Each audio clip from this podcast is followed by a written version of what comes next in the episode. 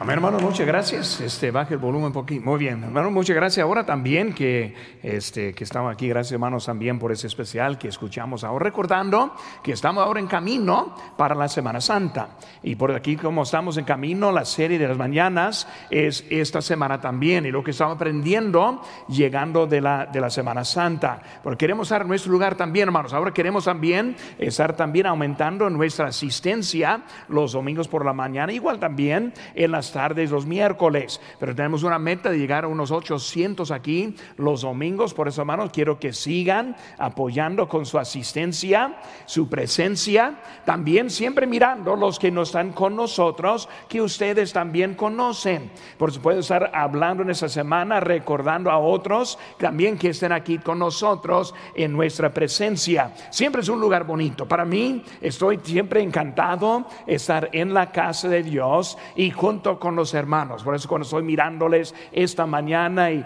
viendo algunos que no he visto en un buen tiempo, que aquí están con nosotros, recordando que algunos que por su salud no pueden estar, por eso hermano queremos estar también los que podemos, que estemos aquí físicamente mientras que tenemos este tiempo. En esta semana, hermanos, hemos visto algunos eventos con impacto con la eternidad. Están viendo muchas cosas están viendo las noticias, pues vemos primeramente, como hemos hablado, en Ucrania y los crímenes de guerra que está ocurriendo en este momento. Hermanos, se están ahora enfocando a los inocentes, a los niños, a los hospitales y están matando a muchos en este momento. Vemos la reacción del mundo muy pobre, incluyendo los Estados Unidos y, del gobierno, que no estamos apoyando a gente que está muriendo en este momento. Mucha gente que está muriendo en este momento en Ucrania sin razón y sin culpa este, por los horrores de otro país. Pero no son allí. Ayer Irak, digo Irán, envió misiles a, a nuestra embajada en Irak y también otros muertos allí. Por eso ahora están ahora queriendo entrar en Irak. También ayer vemos que China está avisando al mundo que no debemos apoyar a Taiwán. Por eso obviamente también están ellos esperando y planeando una invasión también en otro país. ¿Qué están viendo con todo eso, hermanos? Pues la venida del Señor está cerca. El rapto puede ser en cualquier momento. Por hermanos, con los que no conocen a Cristo, al final de este mensaje le voy a dar oportunidad de conocerle. Mi recomendación es no deje pasar esta invitación, porque tal vez no va a tener otra oportunidad.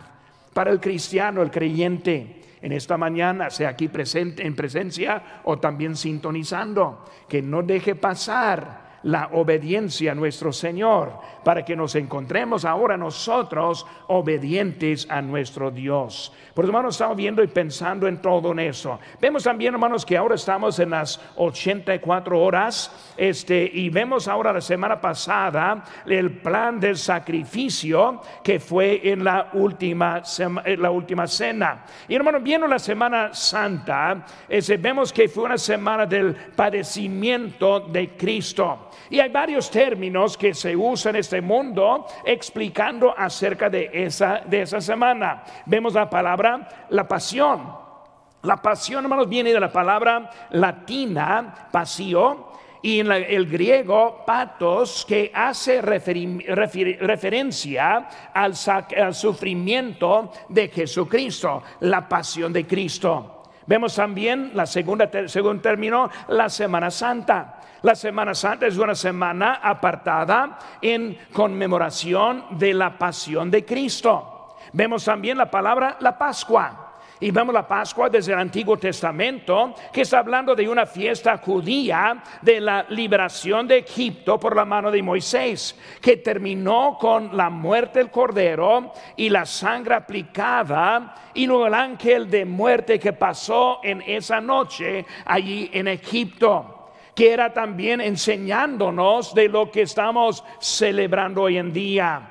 Número cuatro, vemos el domingo de la resurrección Cuando hablamos nosotros de los creyentes, el día más importante en la Semana Santa es el domingo de la resurrección. Hermanos, es por ese día y esa resurrección que estamos reunidos este primer día de la semana. Nosotros no estamos aquí el sábado con razón con propósito, con ejemplo de la palabra de Dios. Aquí estamos para celebrar la resurrección de nuestro Salvador, quien viene por nosotros un día para establecer su reino para toda la eternidad.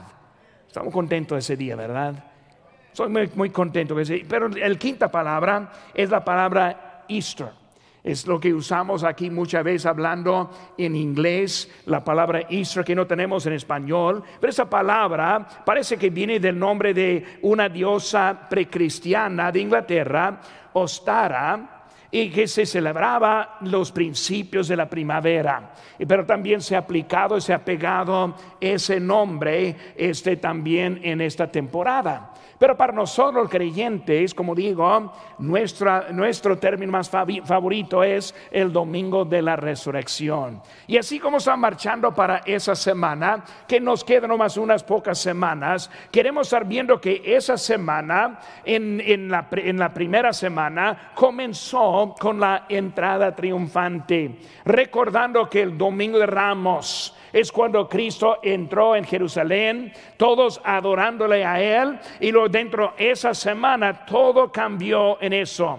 Hermanos, este, eh, los eventos notables que vimos o que vemos en la última cena. La semana pasada enseñamos de la última cena. Pero ahora queremos hablar y empezar de unos, eh, unos eventos en esa semana. En esa cena vimos el anuncio. Hermanos, conmigo aquí en versículo 21 de nuestro texto, en Mateo 26, 21 dice, y mientras comían dijo, de cierto digo que uno de vosotros me va a entregar. ¿Qué anuncio? Está sentado con sus discípulos. Los doce ahí están con él. Y él les dice, ahora, uno de ustedes me van a entregar. Me van a entregar muy pronto. Me van a entregar a la muerte en esta misma semana. Vemos su reacción, versículo 22. Y entristecidos en gran manera, comenzó cada uno de ellos a decir, a decirle, ¿soy yo, Señor? Vemos que su reacción era, ¿cuál es mi posición? Hermanos, hoy en día está viviendo un tiempo cuando nadie quiere reconocer sus propios errores y pecados. Siempre queremos culpar las circunstancias. Pastor, no puedo diezmar porque todo me cuesta mucho. Hablamos echando la culpa a otros. Pastor, no puedo asistir, ¿por qué? Pastor, no puedo ser obediente, ¿por qué? Pastor, yo soy enojado, ¿por qué? Y siempre hablamos con alguien de eso. Los discípulos no fueron así. En vez de decir, ¿es Él? No, soy yo. Esta mañana estamos viendo en este momento de Judas. En vez de estar viendo a otro, quiero que estemos considerando a su propia vida, a lo que usted está haciendo en ese día. Pero vemos también ese hombre fue revelado en versículo 23. Entonces él respondió, no dijo, el que mete la mano conmigo en el plato, ese me va a entregar. Porque vemos, hermanos, que él está hablando y lo va a dar las instrucciones también a ese Judas. En Juan 13, 27 dice, y después del bocado, ahora mire bien, Satanás entró en él entonces Jesús le dijo, lo que vas a hacer, hazlo más pronto. Ahora él está ahora bajo la posesión de Satanás. Nosotros muchas veces bajo, estamos bajo la influencia de Satanás. Estamos haciendo caso más bien al diablo que hacer caso a Dios. Estamos escuchando más bien la voz de otro que la voz de Dios. Más bien estamos escuchando la voz de la opinión propia que Dios. El propio juicio que Dios. Pero ahora está viendo que ahora Satanás está involucrado en este momento. Y vemos, hermanos, ahora también este, la vida de Judas. ¿Quién es? Pues vemos que está referido como el hijo de perdición. En Juan 18, 17 nos dice eso. Cuando hablamos de, esa frase, ese nombre hijo de perdición es el mismo nombre dado también al anticristo de Apocalipsis. Porque viene el anticristo, el hijo de perdición igual como Judas en nuestra historia. hermanos, él fue traidor por la omnisciencia de Dios y no por la dirección ni por el deseo de Dios. Debemos, hermanos, que, que Judas no fue obligado de traicionar a Jesucristo, pero lo iba a traicionar. No porque Dios dijo, yo quiero que tú hagas esto, sino porque Él sabe cuando hablamos de Dios, Él sabe todo. Cuando entendemos la predestinación, Romanos 8, 29 dice, porque a los que antes conoció también los predestinó. Él está diciendo, los que conoció lo predestinan. O sea que Dios sabe lo que yo voy a hacer en mi vida. No hay ni una cosa en que yo voy a sorprenderle a Dios. Él sabe si voy a ser obediente o desobediente. Él sabe si voy a terminar mi vida bien. Él sabe, hermano, si va a ser obediente. Él no está tomando decisión para usted, pero Él sabe lo que va a hacer. Y cuando Él sabe lo que va a hacer, eso no va a cambiar. Pues Él sabe lo que yo voy a hacer, no lo va a cambiar. Él sabe lo que usted va a hacer, no lo va a cambiar. Él sabía de Judas lo que iba a hacer, no lo va a cambiar. Y en eso está la predestinación de lo que Dios en su omnisciencia sabe lo que está pasando. Vemos también ese propósito de la predestinación, porque dice ahí mismo texto, porque a los que antes conoció también los predestinó, dice, para que fuesen hechos conformes a la imagen de su Hijo. Somos predestinados para ese dar la gloria de Dios. Nuestra vida viene con propósito para nuestro Dios. Hermano, ahora quiero ver el motivo de la traición. El motivo de la traición fue simplemente la plata. La plata. ¿Qué me das? ¿Qué me das? Te lo entrego. ¿Qué me das? Y vas a tener lo que ustedes han querido. Y ellos le ofrecieron 30 piezas de plata. Hermanos, en ese momento quiero traer este tres elementos de la traición de Judas. Y como hablamos, hermanos, de esta traición, debemos también entender que es aplicable a nuestras vidas. Hay muchos traidores. Tal vez no tan grave como él, pero también con el fin igual. Y como estamos viendo en eso, hermanos, viendo esas últimas 84 horas, Cristo la cena, la última cena, presentando su plan que va a hacer. Y ahora él sigue hablando acerca de Judas. Número uno, hermanos, vemos el plan. Vemos el plan. Y lo vemos, hermanos, aquí en capítulo 26, versículo número 14. Dice entonces, uno de los doce que se llamaba Judas Iscariote, fue a los principales sacerdotes. Hermanos, vemos que él ahora está hablando. Busquen conmigo, hermanos, ahora en Juan capítulo 6. Juan capítulo 6 conmigo, hermanos, marcando su lugar aquí en Mateo, porque sí vamos a volver allí. Porque aquí estamos en, Juan capítulo número 6. También vamos a estar hablando un poco acerca de ese plan de Dios. En Juan capítulo 6, versículo 40, digo 64. Juan 6, 64 dice, pero hay algunos de vosotros que no creen. Porque Jesús sabía desde el principio quiénes eran los que no creían y quién le había de entregar. Y dijo, por eso os he dicho que ninguno puede venir a mí si no le fue, no fue, le, fue, dado del Padre. versículo número 65. Desde entonces muchos de sus discípulos volvieron atrás y ya no andaban con él. Dijo entonces Jesús a los doce, ¿queréis acaso iros también vosotros? Le respondió Simón Pedro, Señor, ¿a quién iremos?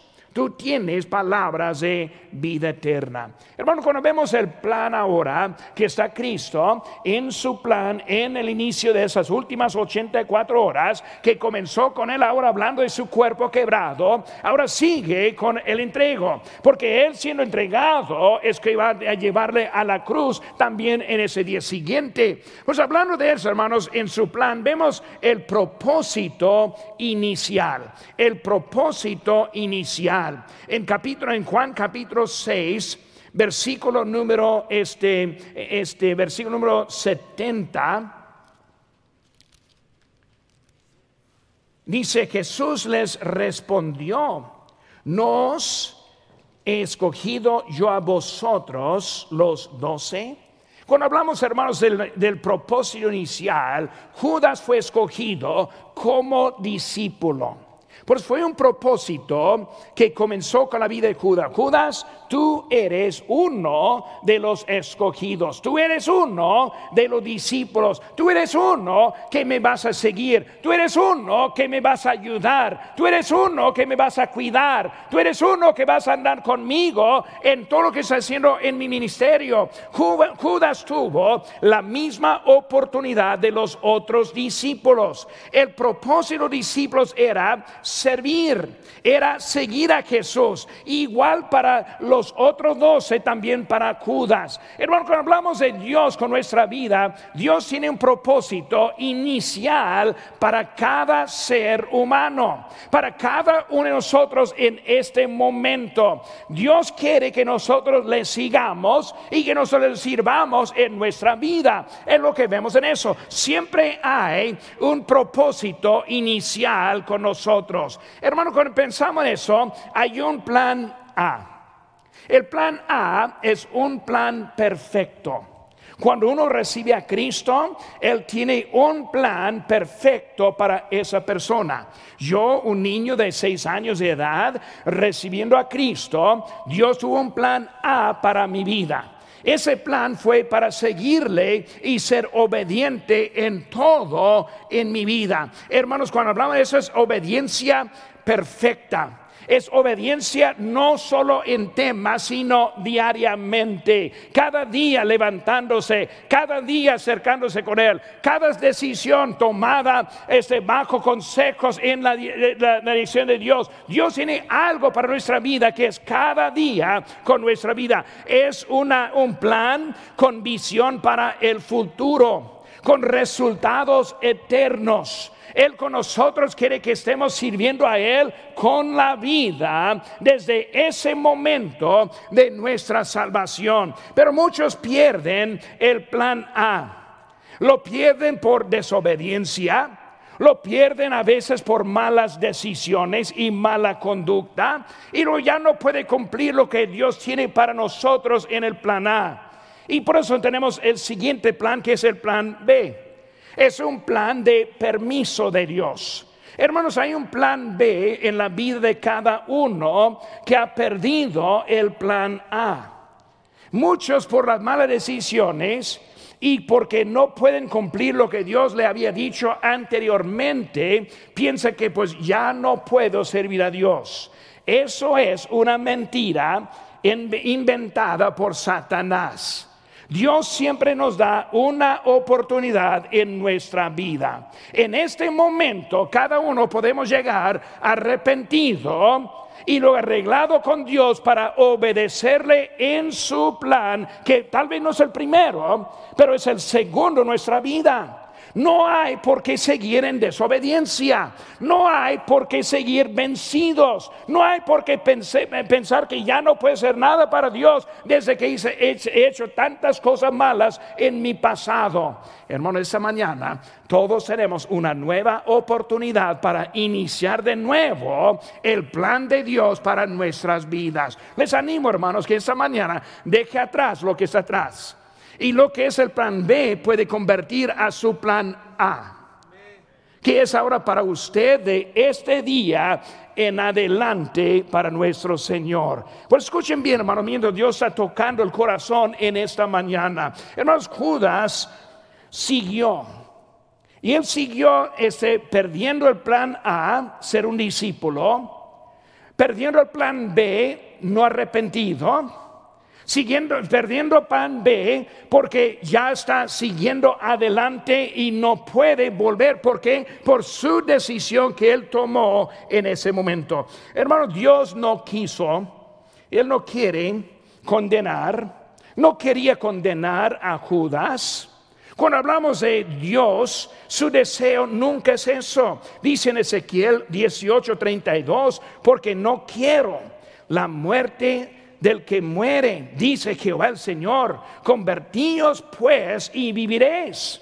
Dios no tiene deseo en la muerte de ninguno. En 2 Pedro 3:9 dice el Señor no retarda su promesa, según algunos la tienen por tardanza, sino que es paciente para con nosotros, no queriendo que ninguno perezca, sino que todos procedan al arrepentimiento. Qué bueno que yo no soy Dios. Dios tiene paciencia. Él ha dado a varios la oportunidad de esta mañana. Tal vez si fuera yo lo hubiera matado ya. Estoy bromeando, poquito. Pero Dios nos ha llegado a este día para ahora hacer una decisión de la dirección de nuestras vidas. Hermanos, la decisión del desobediente afecta las cosas de Dios. Aquí estamos en Juan capítulo 6 todavía. En 67 dice, dijo entonces Jesús a los doce, ¿queréis acaso iros también vosotros? Ahora, sabemos hermanos que Cristo sabía todo. Cristo sabía que los dos iban a quedarse con él. Cristo sabía que uno le iba a entregar, siendo Judas. No fue nada de sorpresa. ¿Por qué dijo eso? ¿Acaso quieren dejarme también? Están viendo, hermanos, un tono de desánimo en la voz de Cristo. Los que le dejaron, le desanimaron.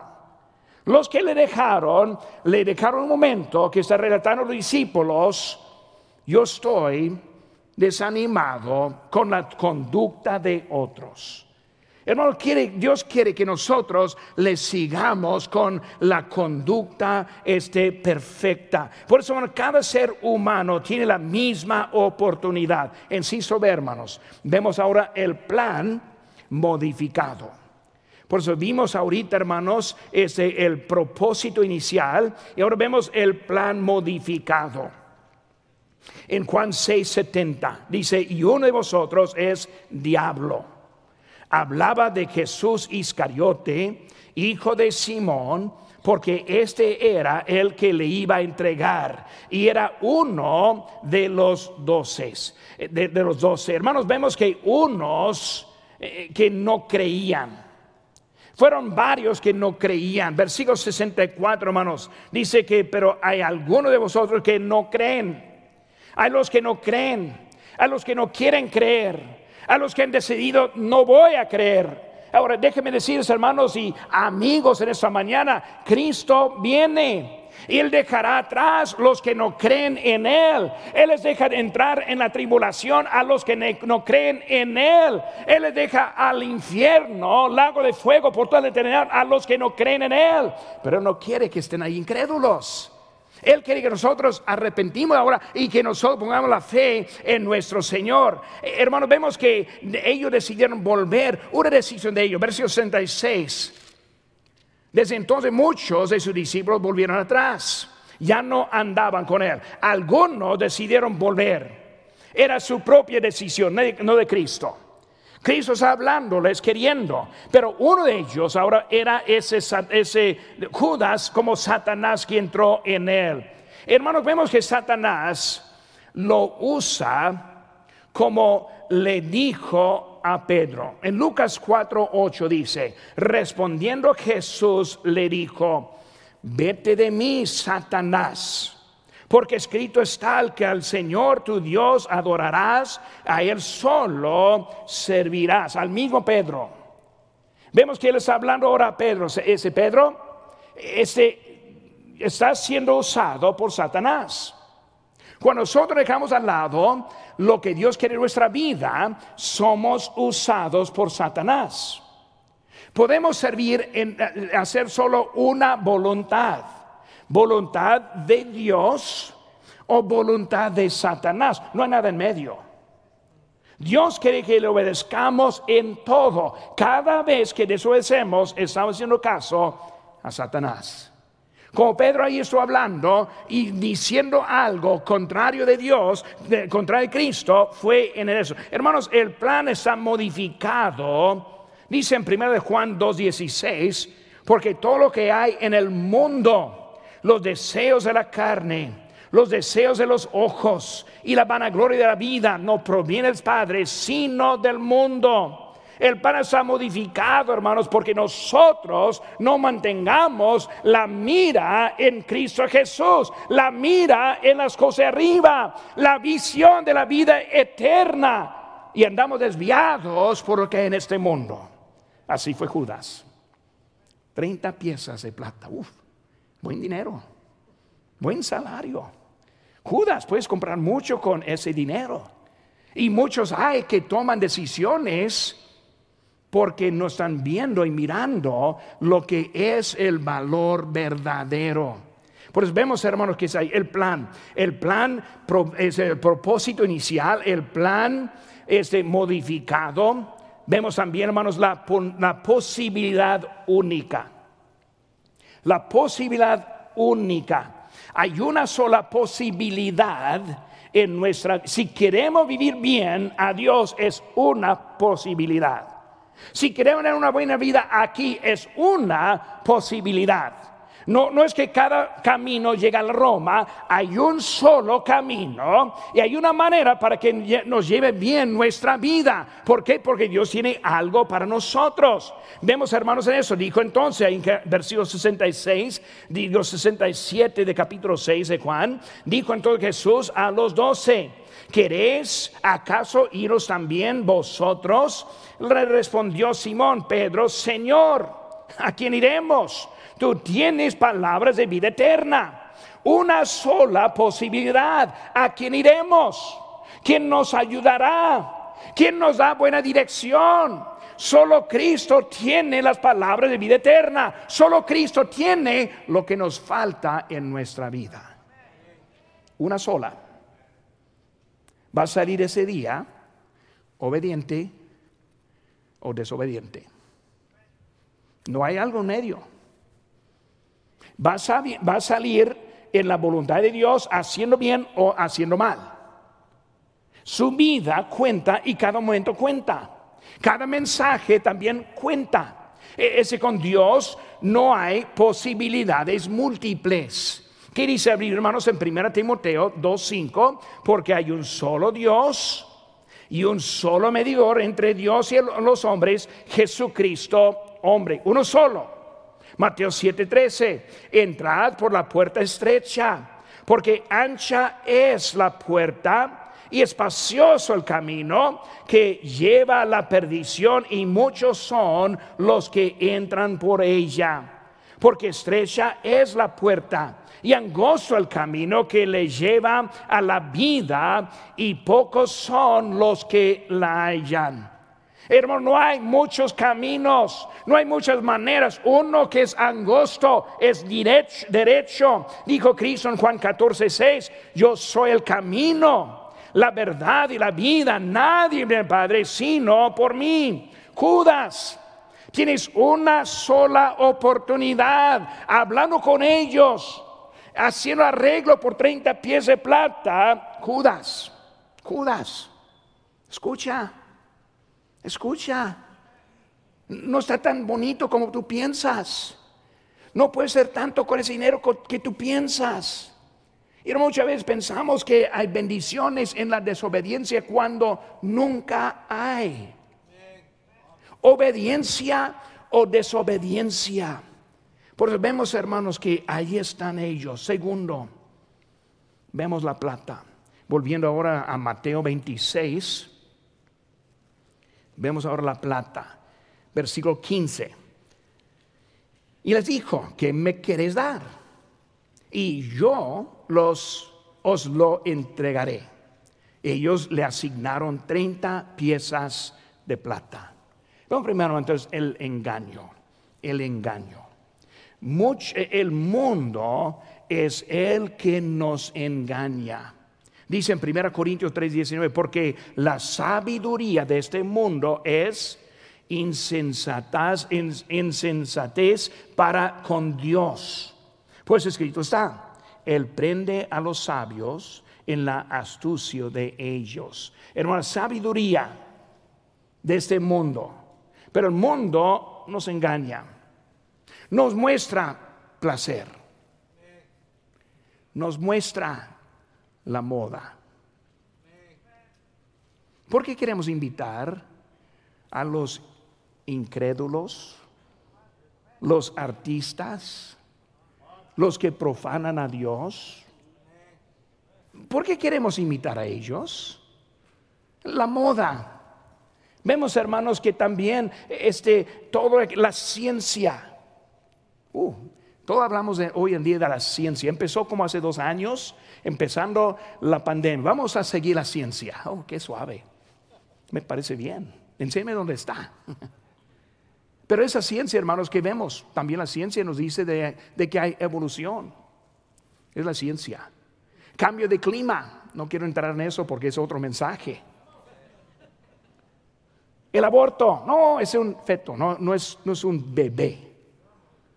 Nunca usa esa palabra feto. Es un bebé.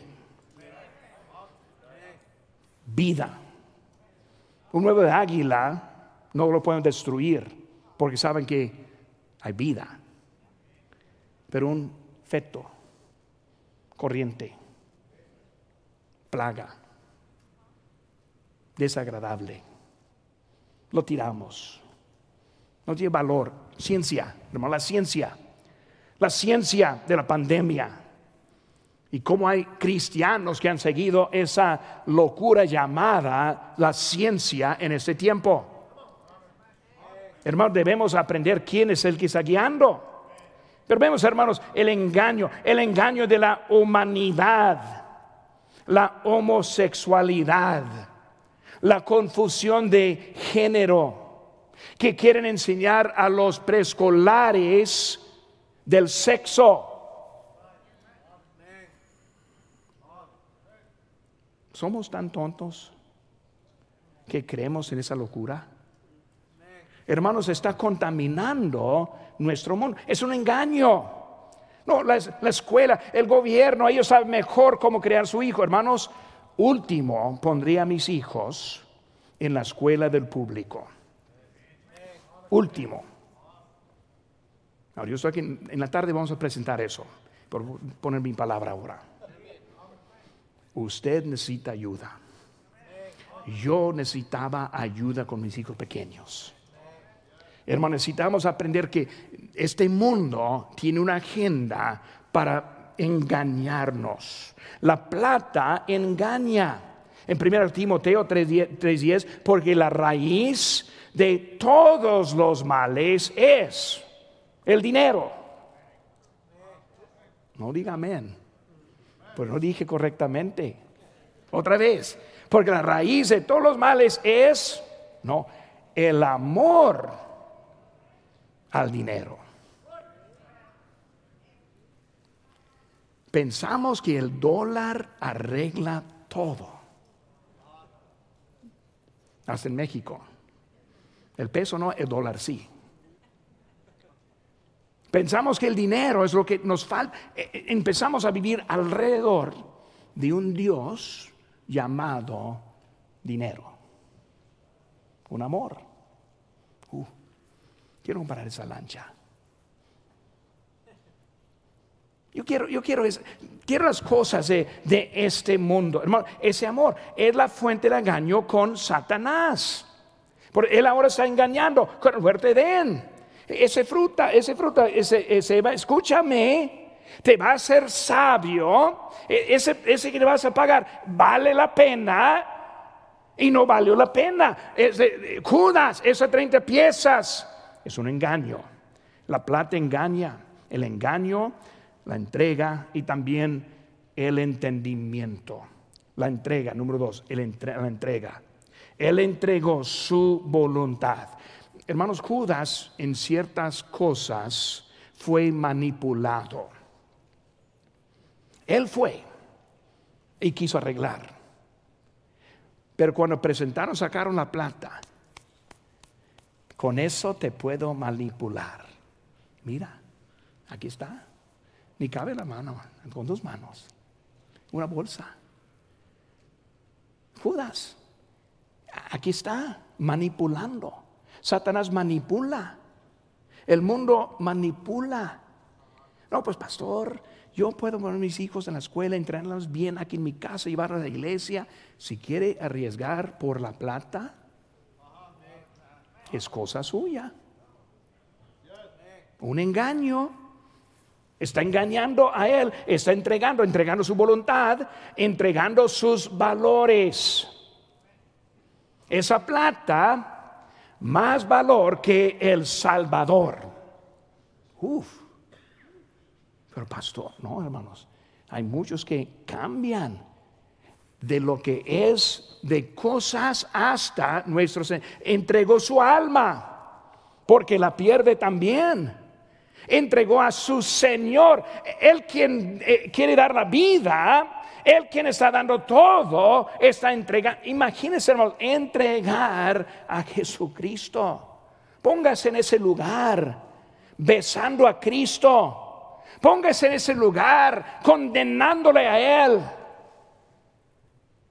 Hermanos, con nosotros negamos la voluntad de Dios, le estamos entregando. Uh, poco duro, sí, muy duro. Por eso vemos, hermanos, la entrega, el engaño, la entrega, número tres, el entendimiento. El entendimiento. Una cantidad 30 piezas de plata. Una pregunta, hermanos. ¿Cuánto le cuesta su lealtad? ¿Con cuánto te puedo ofrecer para que deje las cosas de Dios?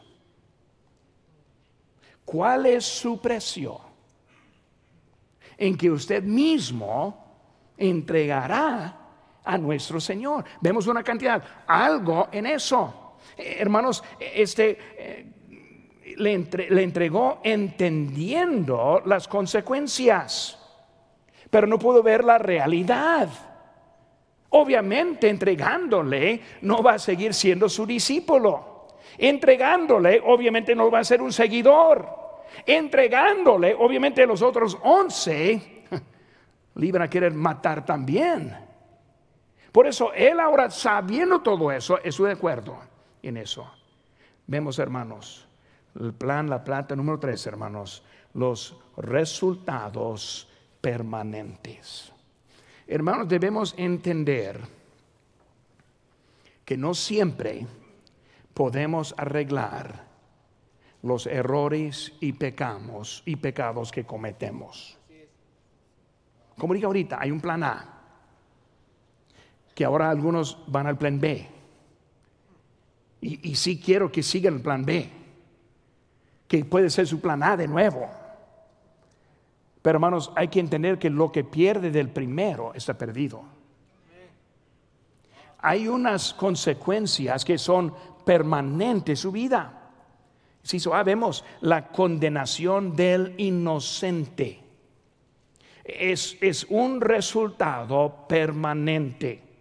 Hermanos, fue el plan de Dios que alguien le iba a entregar. Capítulo 26, versículo 1.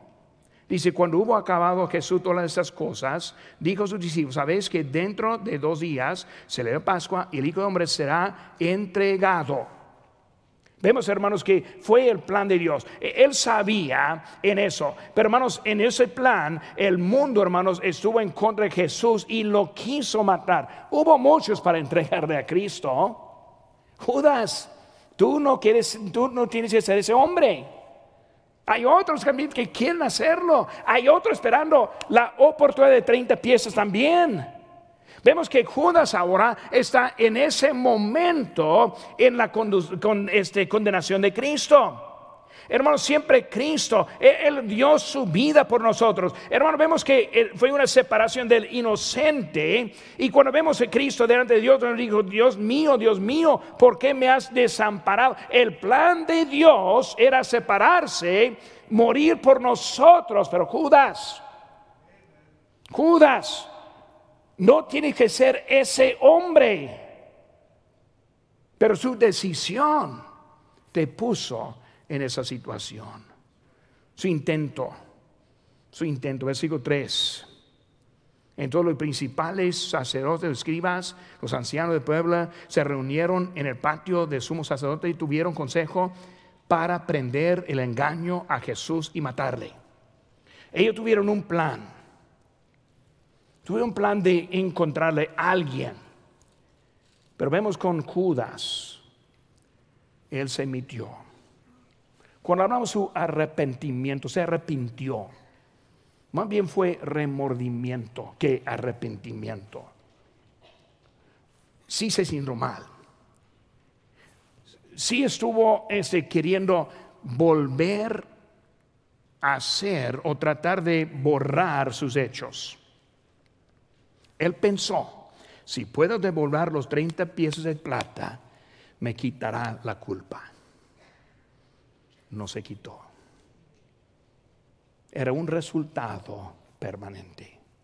Judas, tú entregas, vas a pagar ese precio.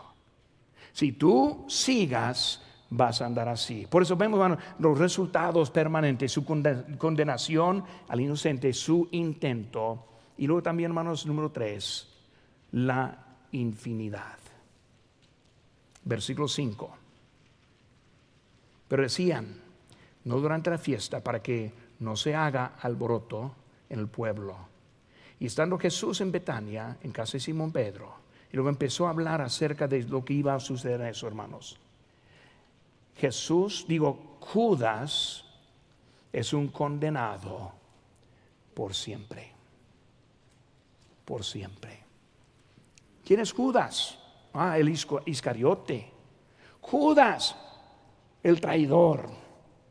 Judas que entregó a Cristo. Judas con un beso. Judas ahora es el que está en ese momento para siempre. Dice la Biblia en, Apocalipsis 20 y 15, y el que no se halló inscrito en el libro de vida fue lanzado al lago de fuego por siempre. Por siempre. Por siempre. Amigo que no tiene su fe en Cristo, por siempre serás condenado. Resultado permanente, cristiano, que está en plan B, que pase, que se arregle, que se arrepiente, que encuentre la voluntad de Dios, que siga adelante. Ánimo, hermanos, vale la pena por la eternidad mucho tiempo. Vamos a poner sobre nuestro